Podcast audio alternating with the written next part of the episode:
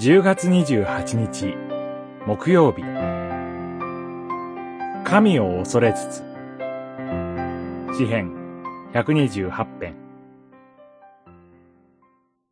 いかに幸いなことか。主を恐れ主の道に歩む人よ。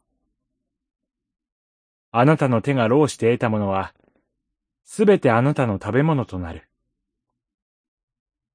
あなたはいかに幸いなことか、いかに恵まれていることか。128編、一節、二節。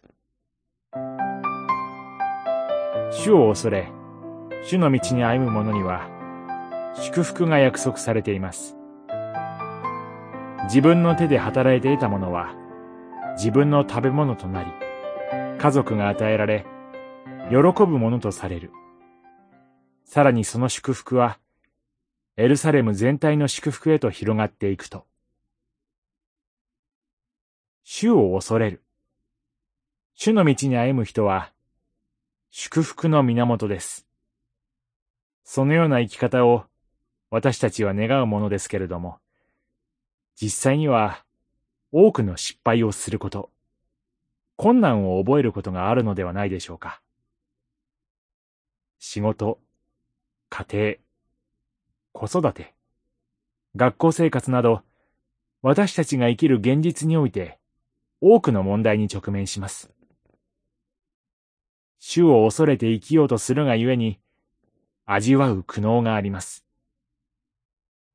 解決の道筋が見えない霧に包まれた日々、主に嘆き祈ることがあります。